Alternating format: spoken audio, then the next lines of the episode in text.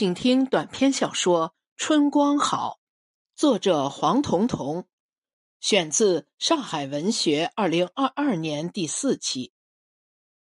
王凤看着眼前的果篮，有点恍惚：一个香瓜，三四个红富士，两个火龙果，顶上配一小串绿色的宁夏玫瑰葡萄。如果他愿意，还可以把宁夏葡萄换成本地普通葡萄。还能再便宜二十块，但又怎么样？再怎么省，也总归比一只母鸡要贵。三十年前第一次见到黄英，就是他跟着他妈来王凤家送礼，黄英手上拎着的正是一只老母鸡。那年王凤初中毕业，家刚搬到市教育局新盖的九层楼房。湖南夏天奇热，冬天奇冷，一般人都不爱选顶楼，但是王凤喜欢，因为九楼多了一个带天窗的小阁楼，八九个平方，外面还带一个小阳台，从小阳台可以望见一中那个没有一朵莲花的爱莲湖。天气好的时候，甚至还能从小阳台上看到风吹过湖面粼粼的波光。王凤已经把小阁楼的装修都想好了，她可以做一面墙的原木书架，把所有的书都搬上阁楼，再摆一盏落地台灯和一个沙发。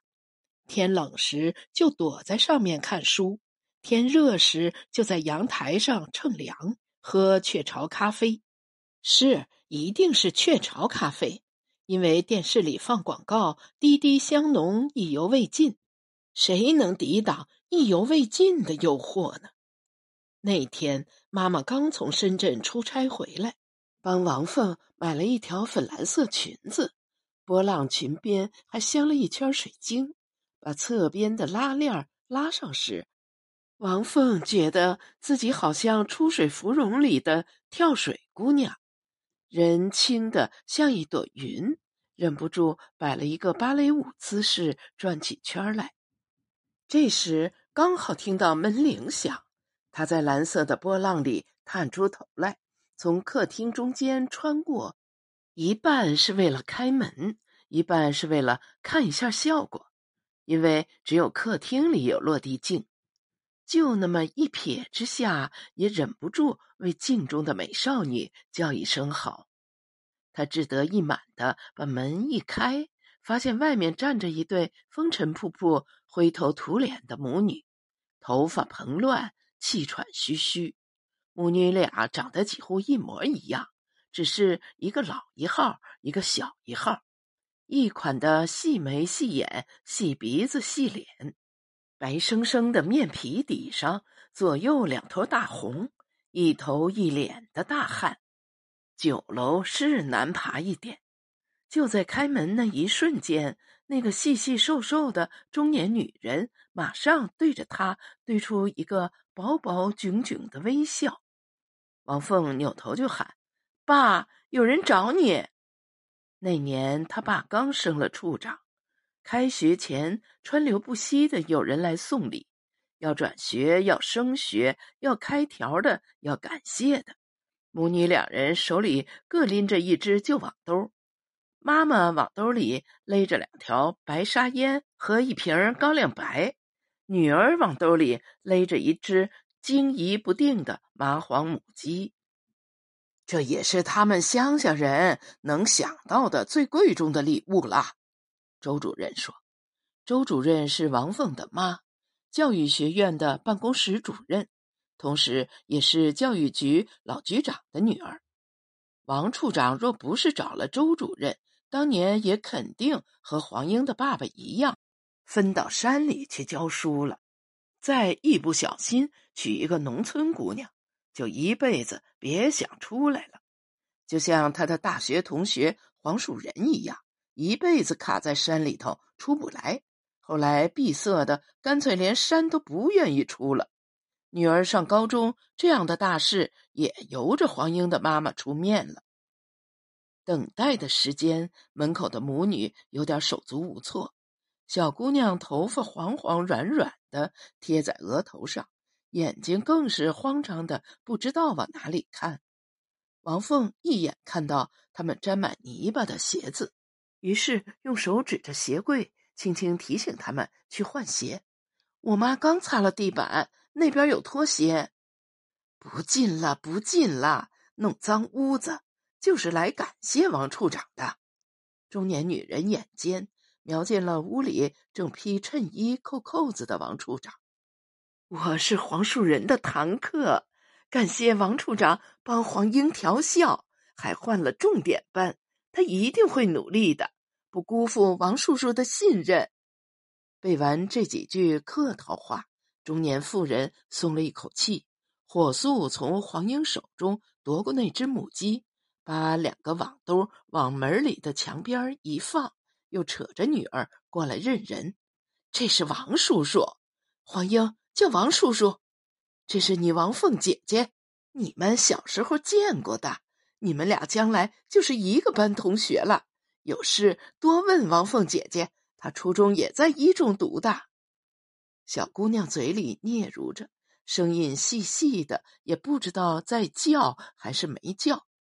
什么姐姐？谁是你姐姐？十五岁的王凤最恨别人叫她姐姐，她翻了一下白眼儿。狠狠用力踢了一下脚边的网兜，老母鸡一下子受了惊，在网兜里猛地往上腾了一下，力道太大，瓷砖太滑，顺势游走了半个客厅，在客厅里涂了一个大大的“柚”字，是鸡屎呀！妈妈刚抹干净的地板，到底还是被乡下来人给弄脏了。王凤的果篮是小区门口爽又甜水果店里买的。他和李老板是老熟人，因为有次李老板和城管因为占地扯大皮，王凤站边上说要为李老板在他们报纸上说几句话，唬住了城管，倒落下个人情。多少年了，但凡买两斤水果，他总要再多拿几只蜜橘。小李。多拿你两只橘子啊！王凤总是会喊一嗓子，李老板也不和他计较，说：“你拿，你拿。”王凤搞不清李老板到底是怕他呢，还是有点喜欢他。毕竟他拿的次数确实有点多。以他的经验，男人愿意给他东西的时候，你拿多少他都不会生气。要是不愿意给你东西时，你拿他一根葱都不行。这个经验是他的前夫刘韶光身体力行告诉他的。他们离婚的时候，他说走就走，带着孩子，连一只孩子的袜子都没给他留下做念想。想想就气，索性不想了。这世界最伤你心的，都是你认为最亲的人。反倒外人偶尔对你还有几分真心。你看小李给他装个果篮，扎的多扎实，一百二。小李一边扎塑料透明膜，一边说：“这是个大人情嘞，送出去客气。别个家这么大的果篮，至少得卖你一百八。”王凤暗自冷笑：如今住豪宅的人家哪里会把这果篮当人情啊？如果一个果篮代表一个红包，那么果篮就只是一个红包的壳子，里边厚厚的一沓钱和一对十克重的金镯子才是硬杠杠的人情。这么重的礼，他也是人生第一次送，是真的有点心疼。可不送重一点，哪能成事啊？一念至此，王凤就感叹：真是人算不如天算，怎么会想到？有一天，他要来求黄英呢。这三十多年读书、恋爱、工作，哪一次不是他去帮黄英呢？上高中的时候，黄英怯怯的，如果不是王凤带着他，一中谁会认识他呀？还把他们并称为二凤，他也配称凤？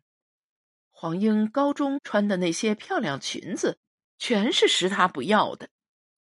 高中三年，每到周末，黄英总会来他家蹭饭。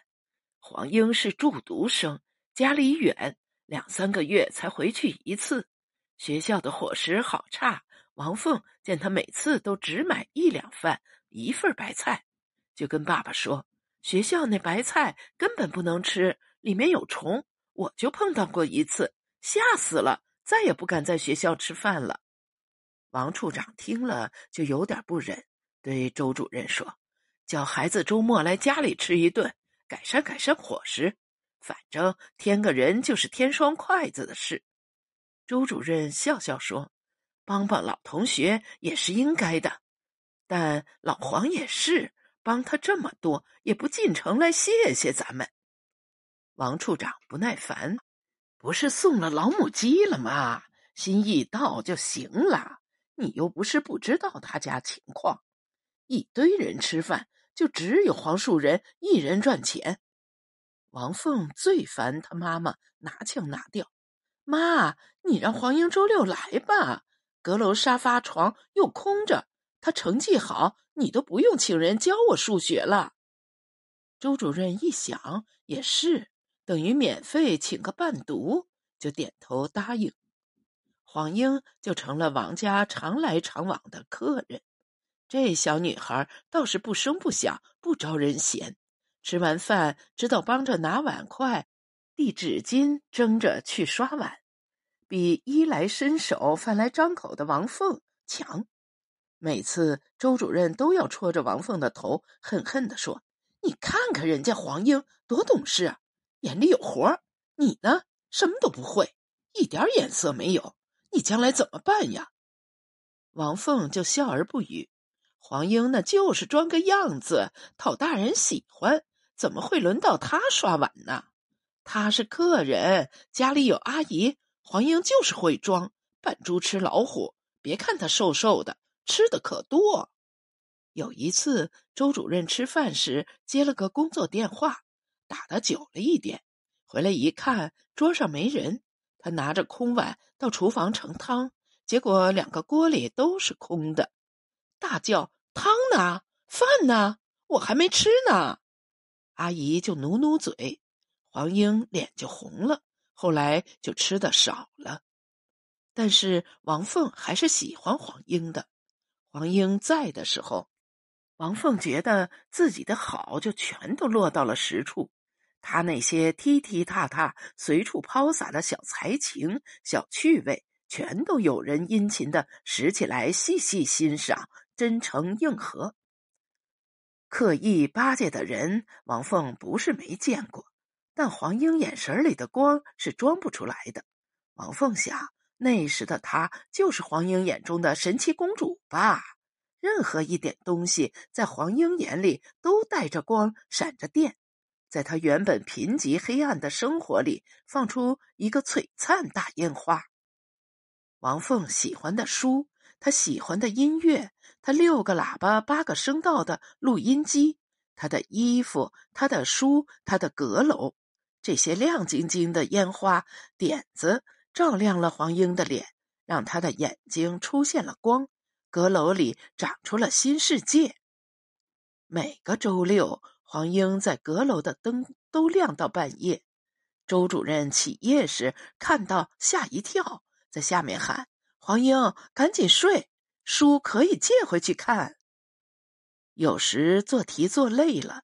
王凤就用那台听英语磁带的录音机放音乐，从邓丽君到小虎队，从甜蜜蜜到祝福。黄英最喜欢听香港歌手张德兰的《春光美》，听了一遍还要再听一遍。他说这首歌让他想起小时候山里的春天，春风浩荡，凉凉的刮过脸，让人没来由的高兴。王凤有一次逗他，穿了一件张德兰同款的白色短夹克，配黑色锥形裤，拿了一节甘蔗，在阳台这头模仿张德兰闭眼甩头的表情。我们在回忆，说着那冬天，在冬天的山巅露出春的生机。王凤那行云流水的歌声，把黄英听得如醉如痴。他坐在高脚凳上，眼睛里满是崇拜。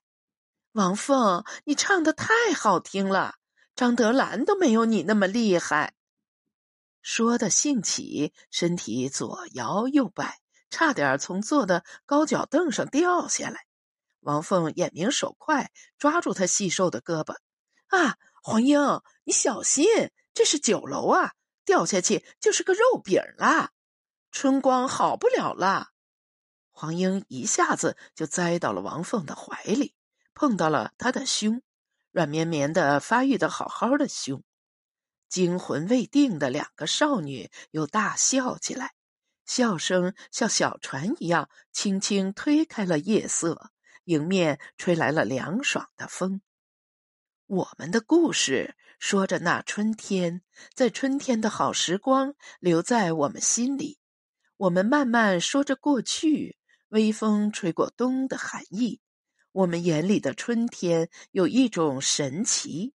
啊，这就是春天的美丽。录音机里的张德兰这样软软的唱着。